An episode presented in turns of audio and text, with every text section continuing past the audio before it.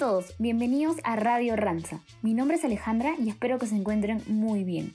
El día de hoy tenemos un invitado especial y es el doctor Arturo Núñez, médico ocupacional de Ranza Perú, quien nos visita para hablar acerca del COVID-19 y despejar nuestras dudas.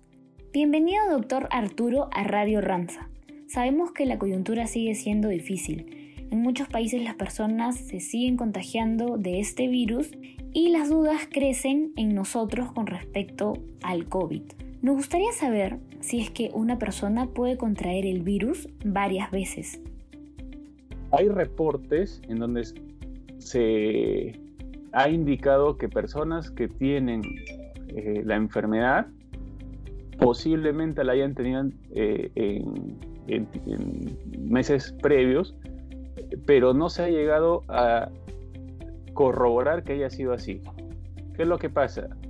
Como ustedes saben, hay varias pruebas que de hace varios meses han ido mejorando, pero no se ha podido, eh, pero estas pruebas tienen margen de errores, ¿no? Y estos margen de errores muchas veces se dan más aún en personas que no tienen una clínica este, florida, o sea, no, no, no tienen síntomas. Según todos los estudios que se, está bien, se vienen dando, no se ha podido identificar recientemente y no se ha podido determinar que haya una reinfección. En algunos casos se ha identificado que hay una reactivación, sobre todo en algunos casos que han habido criticidad, o sea, que han estado en UCI, pero no ha habido procesos de reinfección hasta el momento. Doctor, por ejemplo, si una persona contrae el COVID-19, ¿cuánto tiempo tendría que pasar para que esta persona infectada deje de ser contagiosa? No sé si recuerdan la primera vez que conversamos, eh, habíamos hablado de tres aspectos que es importante para conocer la enfermedad. El periodo de incubación, el periodo de infectividad y el periodo de mm, enfermedad, por así decirlo. ¿no? Entonces, ¿cuáles, ¿cuáles son las diferencias entre estos? El periodo de incubación, por ejemplo, está enfocado sobre todo a que desde que la persona quiere este virus, ¿no? O se infecta, cuánto tiempo en aproximado empieza a hacer la enfermedad. Porque es diferente la infección que hacer la enfermedad, ¿no? La enfermedad es cuando ya comienzas con síntomas y demás. El periodo de incubación va de 1 a 3 días, ah, perdón, de 1 a 14 días. ¿no? Eso no ha cambiado. O sea, la persona que se infecta puede comenzar con síntomas en el día 2, en el día 3, en el día 9, en el día 10, en el día 13, ¿no? De 1 a 14 días. Sin embargo, lo común, lo habitual es que la mayoría, el gran grupo de personas haga infección entre el día 5 y el día 6. Perdón, haga la enfermedad, haga presente los síntomas. Y más del 97 98% ha hecho la enfermedad antes del onceavo día. Entonces, ¿qué quiere decir? Si la persona que está infectada no hace síntomas dentro de la primera, de la primera semana aproximadamente, es muy poco probable que ya vaya a eh, presentar sintomatología. Sin embargo, podría llegar a hacerlo hasta el día 14. El otro término es el término de infectividad.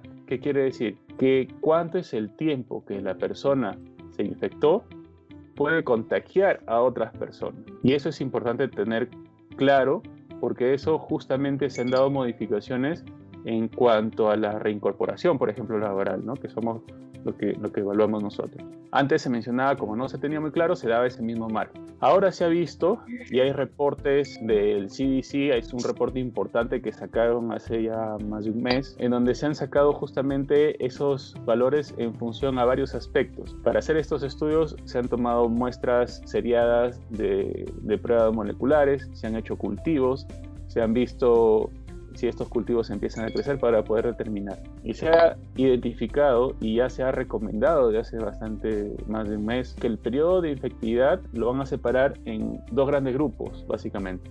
En los grupos que hacen casos leves a moderados y en los grupos que hacen casos graves críticos, ¿no? Hospitalizados, no hospitalizados, para que sea más fácil. En los grupos que son casos leves a moderados, se ha identificado que el periodo de infectividad, o sea que la persona puede contagiar a otros, es de alrededor de dos días antes del inicio de los síntomas hasta máximo el día 10 de iniciado los síntomas, pero que a partir del día 8, o sea, dos días antes, ya prácticamente la persona no puede, no, no genera ya ningún, ninguna carga viral que sea infectiva. Por eso es que las recomendaciones actuales son, si ya pasó 10 días desde que inició los síntomas, la persona al día 10 podría reincorporarse, obviamente cumpliendo ciertos aspectos. Doctor, ¿y qué aspectos tiene que cumplir? Por ejemplo, que no tenga fiebre, que haya mejorado los síntomas y ese mejoramiento se determina desde el punto de vista médico, se, evalúan ciertos aspectos y que la persona esté en la capacidad para poder realizar esas actividades. Entonces, ese es el periodo de infectividad. En las personas que están o han estado en estado crítico grave, o sea, que han estado hospitalizadas, se considera que puede ir más allá del décimo día, más o menos entre 3 a 6 semanas en promedio, ¿no? dependiendo del tiempo de hospitalización. Por eso es que cuando una persona sale de alta, se extiende el descanso inclusive por un par de semanas más. No es que, no es que porque se salió de alta hospitalaria ya puede incorporarse, no, se extiende aún por lo menos un par de semanas más. Otra gran duda que muchos de nosotros tenemos es si es que este virus se puede ingerir a través de los alimentos.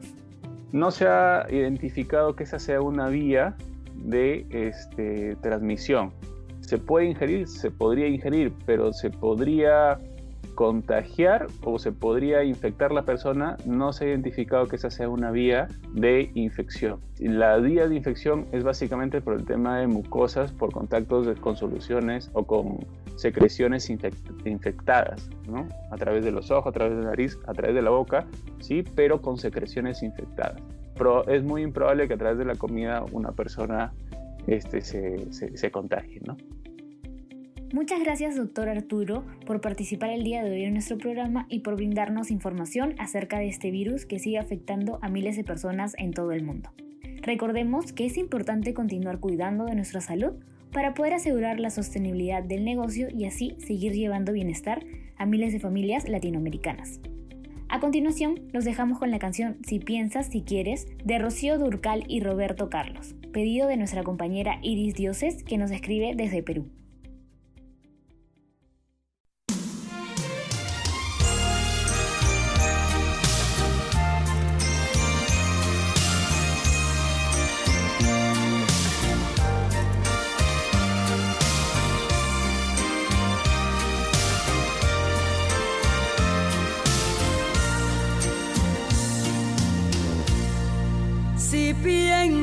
Piensas en volver a mí.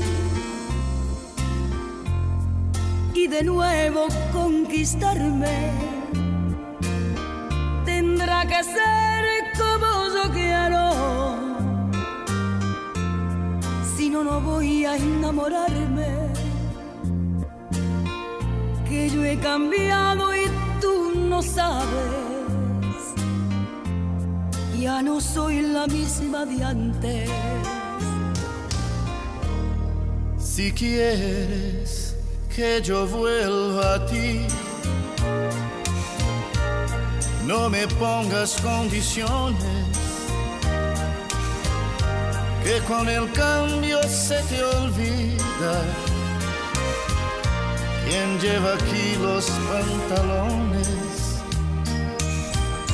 y por las buenas yo te quiero, pero a las malas ni a empujones.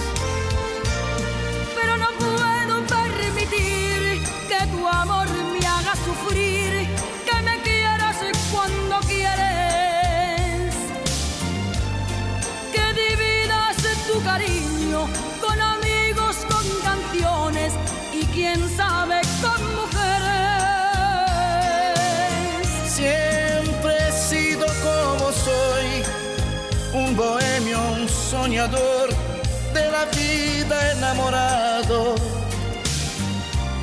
Y te quiero a mi manera, no me pidas que yo cambie si me quieres a tu lado. Si tú piensas en volver, si tú quieres que yo vuelva.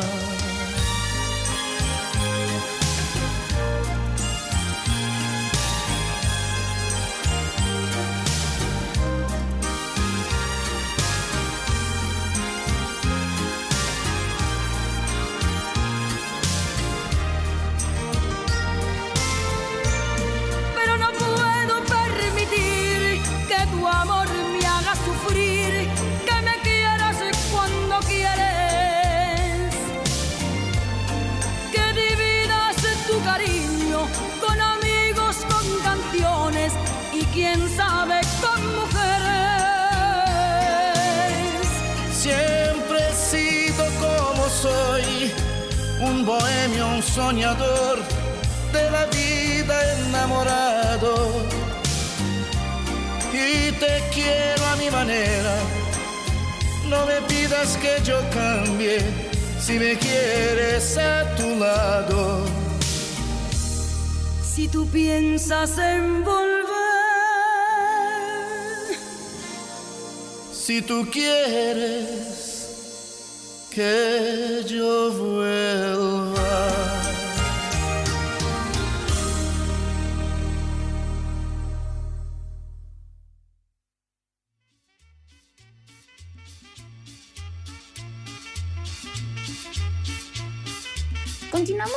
Programa. Ahora le queremos dar pase a Diandra del área de tecnología de la información, quien nos dará algunas recomendaciones para todos nosotros. Hola a todos, bienvenidos a una nueva edición de Pasa el Dato. Hoy hablaremos sobre la seguridad de la información de tu celular. ¿Sabías que tu celular también puede ser infectado por un virus? La respuesta es sí. Por ello, no olvides tener en cuenta lo siguiente. No abras documentos adjuntos sospechosos que te lleguen a través de aplicaciones de correo electrónico, como Outlook, Gmail, Hotmail, entre otros o mensajería de redes sociales, tales como Facebook Chat, Instagram Chat, WhatsApp, entre otros.